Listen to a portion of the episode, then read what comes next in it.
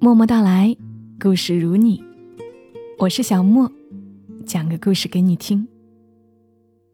昨天早上送孩子去幼儿园，回来的路上，看着明媚的春光，临时起意，决定去附近的一个小寺庙走一走。是一个很小的寺庙，进到里面，只听得叽叽喳喳的鸟叫声，还有。闻到阵阵的桂花香，没有看到一个人。再往里走，看到一棵树，白色的小花灿烂的开着，香气浓郁扑鼻。这味道似曾相识，应该是某个品种的柚子树。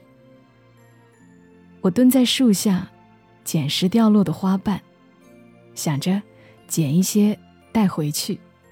也可以给甜豆闻一闻这花香。一位刚劳作完的僧人，把手中的翻斗车靠在墙边，也站在树下休息。我们彼此报以微笑，算是打过招呼了。这位僧人慈眉善目，看不出年纪，很年轻的样子。又给人很淡然的感觉。他轻声开口说：“这是柚子树，很香的。”转身又忙别的去了。就在这一刻，我蓦地想起个故事，一个老故事了。作者老舍笔下的宗岳大师，很古老的一个故事了。让我们在节目里。一起来回味一下，经典总是值得回味的。宗岳大师，作者老舍。在我小的时候，我因家贫而身体很弱。我九岁才入学，因家贫体弱，母亲有时候想教我去上学。又怕我受人家的欺侮，更因交不上学费，所以一直到九岁，我还不识一个字。说不定我会一辈子也得不到读书的机会，因为母亲虽然知道读书的重要，可是每月间三四吊钱的学费，实在让她为难。母亲是个洗脸面的人，她迟疑不决。光阴又不等待着任何人，晃来晃去，我也许就长到十多岁了。一个十多岁的平而不实的孩子，很自然的去做个小买卖，弄个小筐，卖些花生、煮豌豆或樱桃什么的。要不然就是去学徒。母亲很爱我，但是假若我能去做学徒。或提篮沿街卖樱桃，而每天赚几百钱，他或者就不会坚决的反对。穷困比爱心更有力量。有一天，刘大叔偶然的来了，我说偶然的，因为他不常来看我们。他是个极富的人，尽管他心中并无贫富之别。可是他的财富使他终日不得闲，几乎没有功夫来看穷朋友。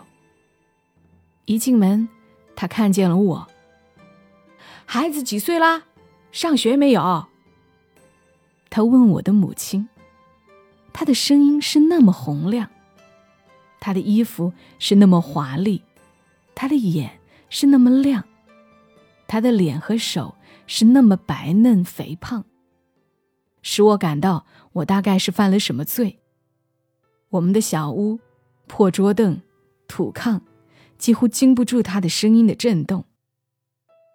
等我母亲回答完，刘大叔马上决定：明天早上我来带他上学，学钱、书籍，大姐你都不必管。我的心跳起多高，谁知道上学是怎么一回事儿呢？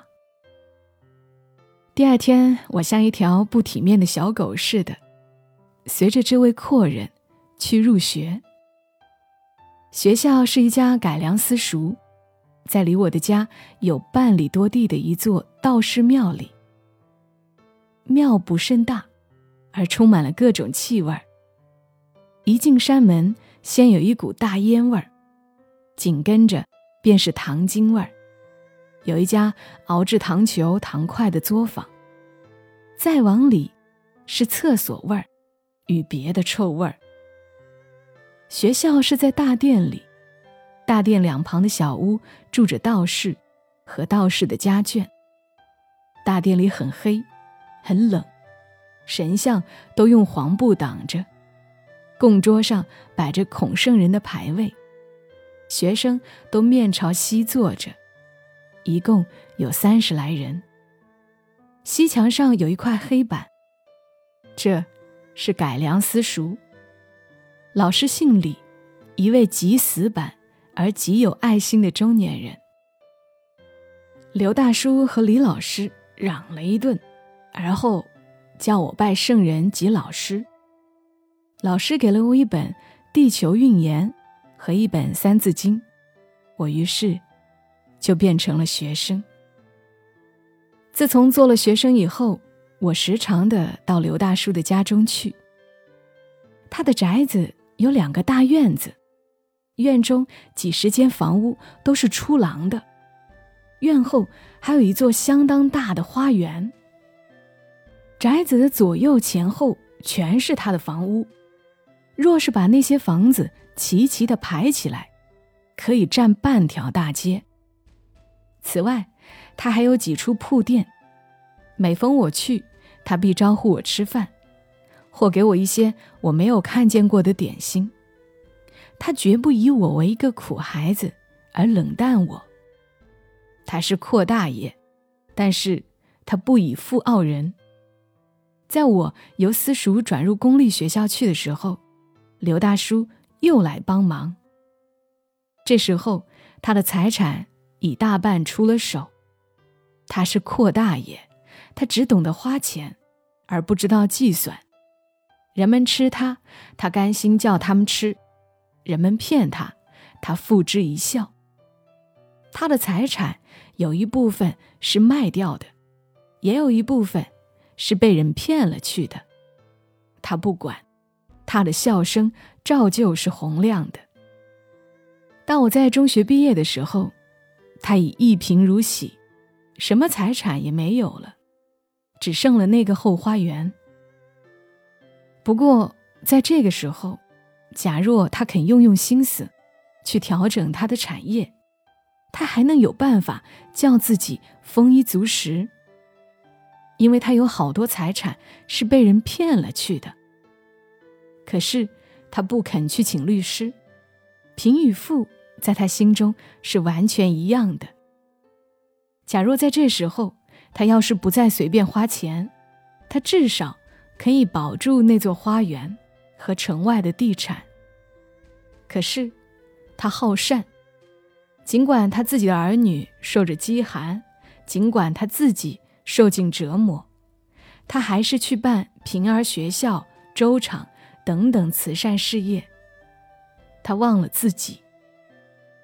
就是在这个时候，我和他过往的最密。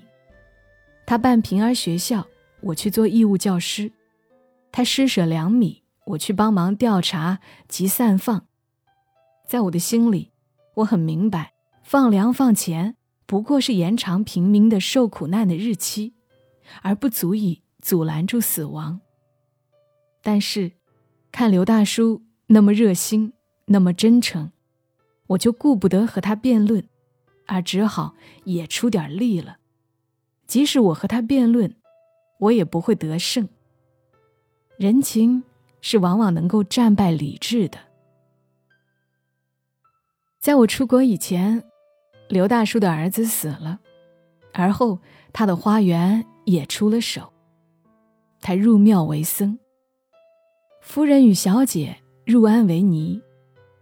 由他的性格来说，他似乎势必走入避世学禅的意图；但是由他的生活习惯上来说，大家总以为他不过能念念经、布施布施僧道而已，而绝对不会受戒出家。他居然出了家。在以前，他吃的是山珍海味，穿的是绫罗绸缎，他也嫖也赌。现在，他每日一餐，入秋还穿着件夏布道袍。这样苦修，他的脸上还是红红的，笑声还是洪亮的。对佛学，他有多么深的认识，我不敢说，我却真知道，他是个好和尚。他知道一点，便去做一点；能做一点，便做一点。他的学问也并不高，但是他所知道的，都能见诸实行。出家以后，他不久就做了一座大寺的方丈，可是没有好久就被驱除出来。他是要做真和尚，所以他不惜变卖庙产去救助苦人。庙里不要这种方丈，一般的说，方丈的责任是要扩充庙产，而不是救苦救难的。离开大寺，他到一座没有任何产业的庙里做方丈。他自己既没有钱，他还需天天为僧众们找到斋吃，同时他还举办粥场等等慈善事业。他穷，他忙。他每日只进一顿简单的素餐，可是他的笑声还是那么洪亮。他的庙里不应佛事，感到有人来请，他便领着僧众给人家去讽真经，不要报酬。他整天不在庙里，但是他并没忘了修持，他持戒越来越严，对经义也深有所获。他白天在各处筹钱办事，晚间在小室里做功夫。谁见到这位破和尚，也不曾想到，他曾是个在金子里长起来的阔大爷。去年有一天，他正给一位圆寂了的和尚念经，他忽然闭上了眼，就作画了。火葬后，人们在他的身上发现许多舍利。没有他，我也许一辈子也不会入学读书；没有他，我也许永远想不起帮助别人有什么乐趣与意义。他是不是真的成了佛？我不知道，但是我的确相信他的居心与言行是与佛相近似的。我在精神上、物质上都受过他的好处。现在，我的确愿意，他真的成了佛，并且盼望他以佛心引领我向善。正像在三十五年前，他拉着我去入私塾那样。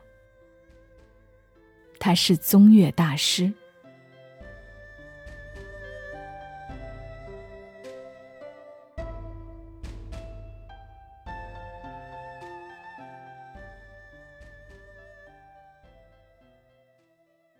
好了，故事读完了。你听完之后的感受是怎样的呢？昨天作者欧阳十三跟我说，读很多书之后发现，读书不是为了记住，而是为了让人干净。一本书可能读了就忘了，就像竹篮打水，但你一直读下去，竹篮就一次次被放进水里，时间长了。